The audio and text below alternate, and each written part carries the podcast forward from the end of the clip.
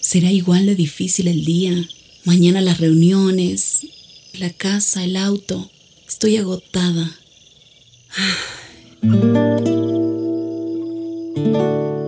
No importa cuántas cosas me hayan angustiado hoy. Me acercaré a Él porque Él tiene descanso para mi alma y mi mente. Cuando mi corazón está tranquilo, puedo escuchar su voz en quietud y confianza. Mi fortaleza está en descansar en Dios. Ven a descansar.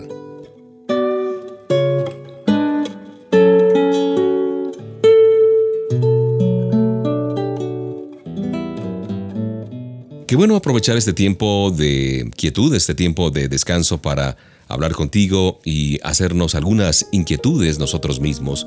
¿Qué estoy haciendo, por ejemplo, para fortalecer la armonía en mi casa, en mi hogar? ¿Cómo estoy promoviendo la salud espiritual de mi familia?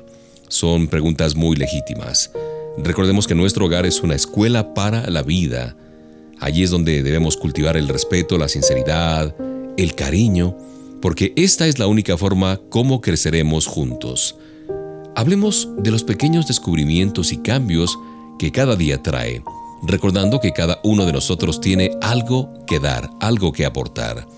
Escuchémonos unos a otros para que haya precisamente ese entendimiento y tratemos de ser sensibles a las alegrías, a las tristezas, a las necesidades y cambios de humor de los demás miembros de la familia.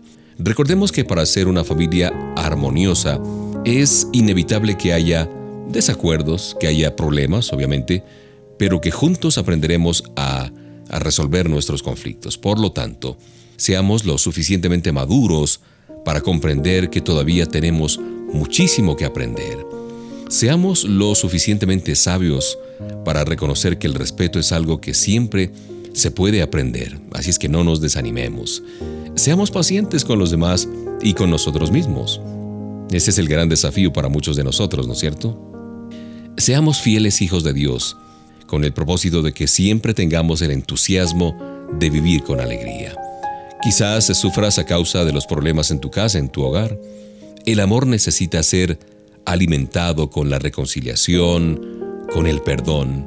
Por eso es muy, muy saludable tener muchos hábitos saludables. Por ejemplo, admitir tus faltas y ayudar a que otros puedan admitir las suyas.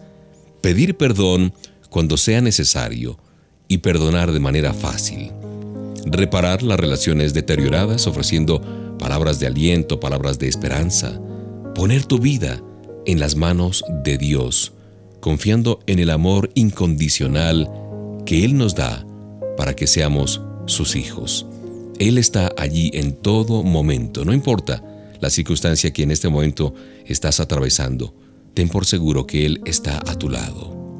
Recordemos lo que nos dice la palabra en Efesios 3, 17, 19, y que Cristo viva en sus corazones por la fe.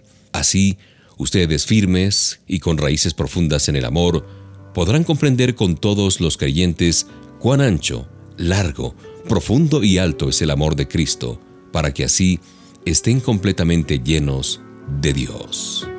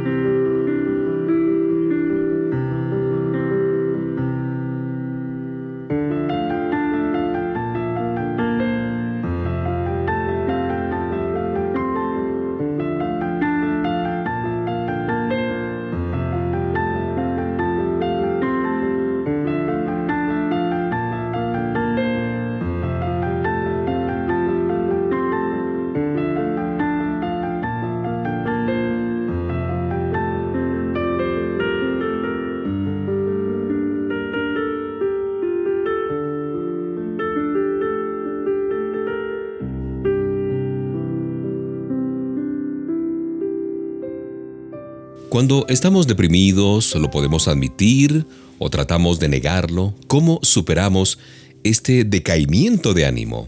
¿Estamos conscientes de lo que está causando ese tipo de depresión, de bajonazo espiritual o bajonazo anímico? Hay una porción en el libro de Job 35.10 que dice, pero no buscan al Dios que los creó, al que da fuerzas en las horas más oscuras. La psicología afirma que todo ser humano necesita encontrar un significado real a su existencia, porque así tendremos las debidas motivaciones para poder vivir. Los psicólogos creen que la depresión ocurre cuando las personas están frente a situaciones difíciles y que habiendo tratado varias soluciones, pierden toda esperanza de poder superar estas circunstancias. Sin embargo, no basta simplemente con convencernos a nosotros mismos de que existimos y de que tenemos ciertos propósitos en esta vida. Podemos exponernos a la depresión si solo nos guiamos por estas metas muy humanas, muy incompletas. De modo que necesitamos recordar que Dios, nuestro Creador, nos dio la vida para disfrutar una estrecha unión con Él. Pero debido a nuestra rebeldía, a nuestra falta de conciencia hacia Él, pues hemos roto esa importante relación.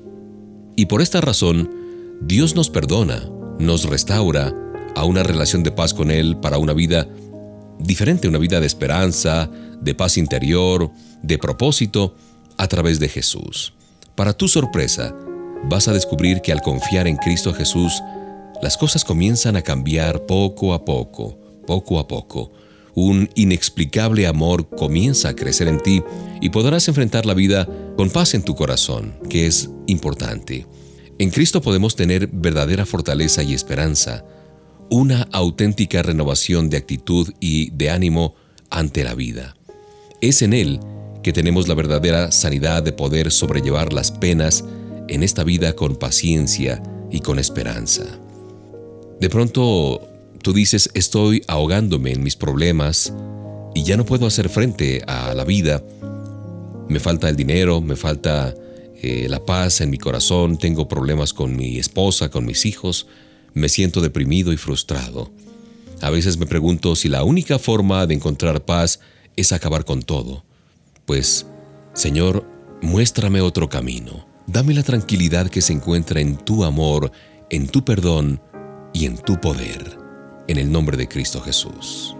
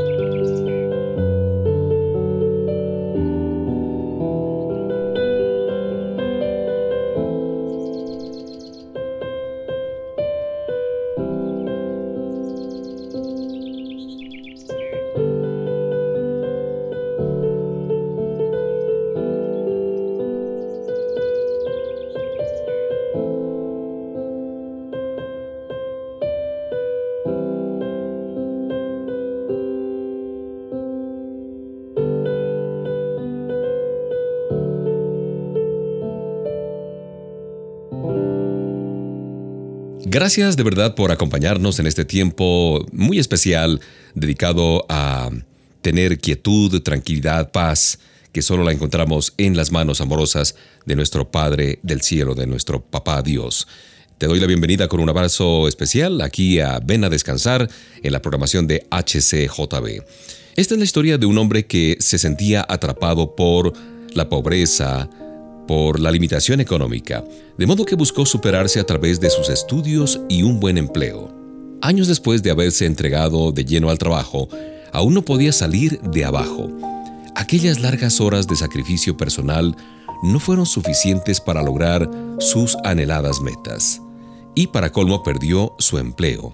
Con tantas frustraciones y decepciones, sufrió una verdadera crisis personal tan fuerte que sintió el irresistible impulso de acabar con todo. Obviamente este hombre no pudo satisfacer sus deseos.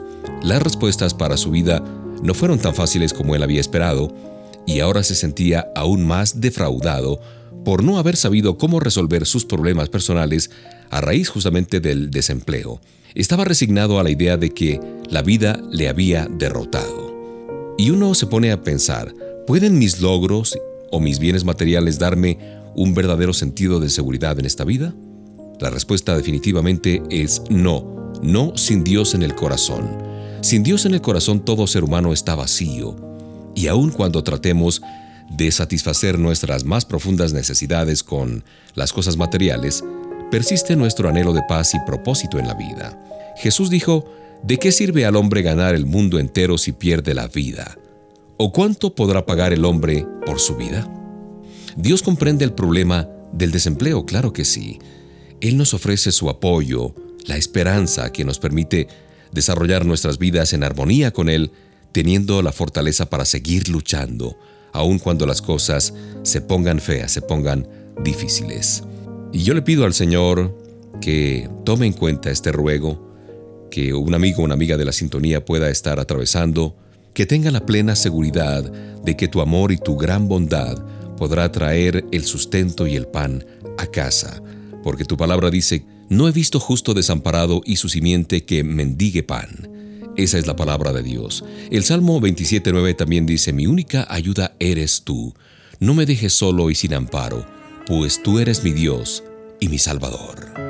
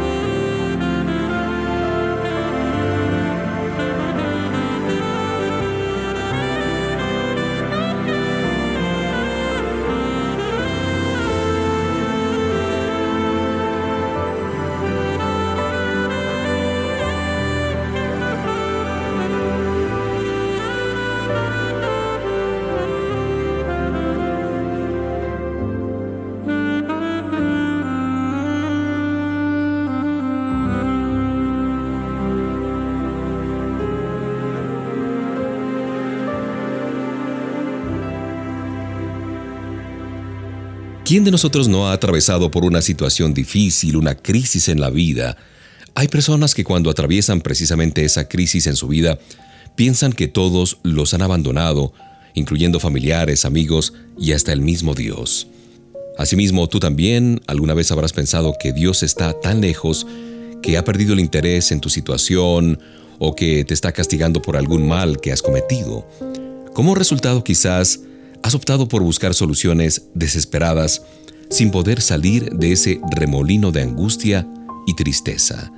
Lo que menos te imaginas es que en medio de tus problemas, Dios está presente, ofreciéndote su abrazo fuerte.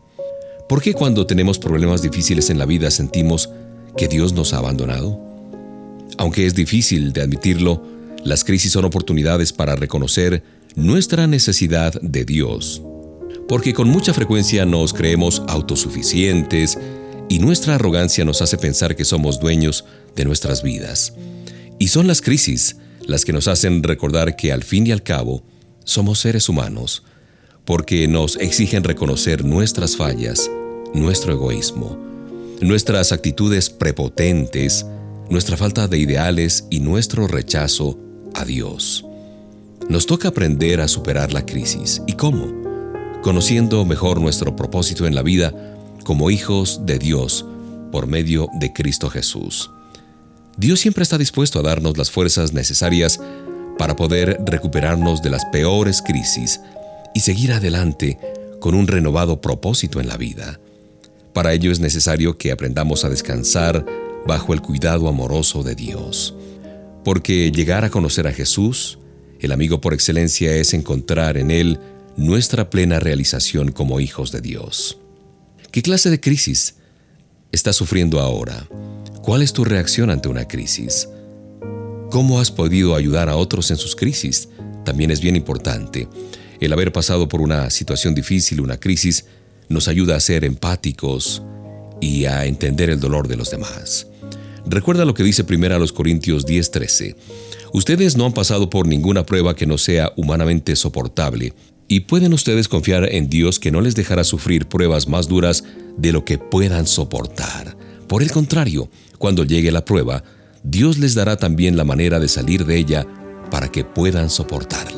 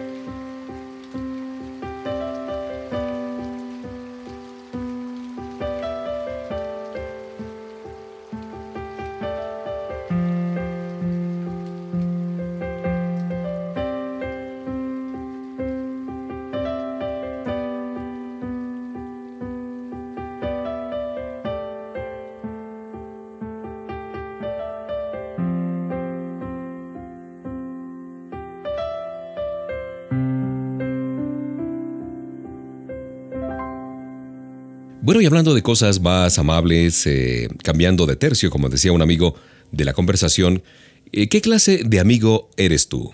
¿Qué clase de amigo soy? ¿Cómo son mis amistades? ¿En qué basamos nuestra amistad y nuestra lealtad? Bueno, sin lugar a dudas, nuestras buenas amistades son motivo de gran satisfacción y felicidad, y por eso el que quiera tener amigos primero a demostrarse amigos, dice la palabra de Dios. Un amigo es siempre afectuoso y en tiempos de angustia es como un hermano. Para alegrar el corazón, buenos perfumes. Para endulzar el alma, un consejo de buenos amigos. Nunca abandones a tus amigos ni a los amigos de tu Padre. Es que la amistad es más que un sentimiento noble, es una de las relaciones humanas más apreciadas.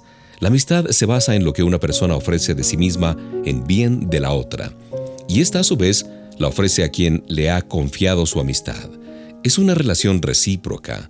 Cuando una persona satisface ciertas necesidades emocionales en otra persona, ésta a su vez siempre se siente motivada a hacer lo mismo. Por eso un antiguo proverbio dice, el hombre que tiene amigos ha de mostrarse amigo. Desde luego, entre verdaderos amigos, este toma y dame es desinteresado e incondicional. La mejor amistad es capaz de sobrevivir las peores crisis porque su base es justamente un intercambio equilibrado constante y fiel de aprecio, apoyo y dedicación. La amistad es un regalo de Dios. Él desea tener una verdadera amistad con nosotros. Sin embargo, muchas veces traicionamos el amor que Él nos brinda incesantemente. Preferimos ser autosuficientes e independientes de nuestro Creador. Por eso Dios vino en la persona de Jesús de Nazaret para acompañarnos todos los días especialmente en los momentos más complicados. Recuerda lo que dice Eclesiastés 4:12. Uno solo puede ser vencido, pero dos podrán resistir y además la cuerda de tres hilos no se rompe fácilmente.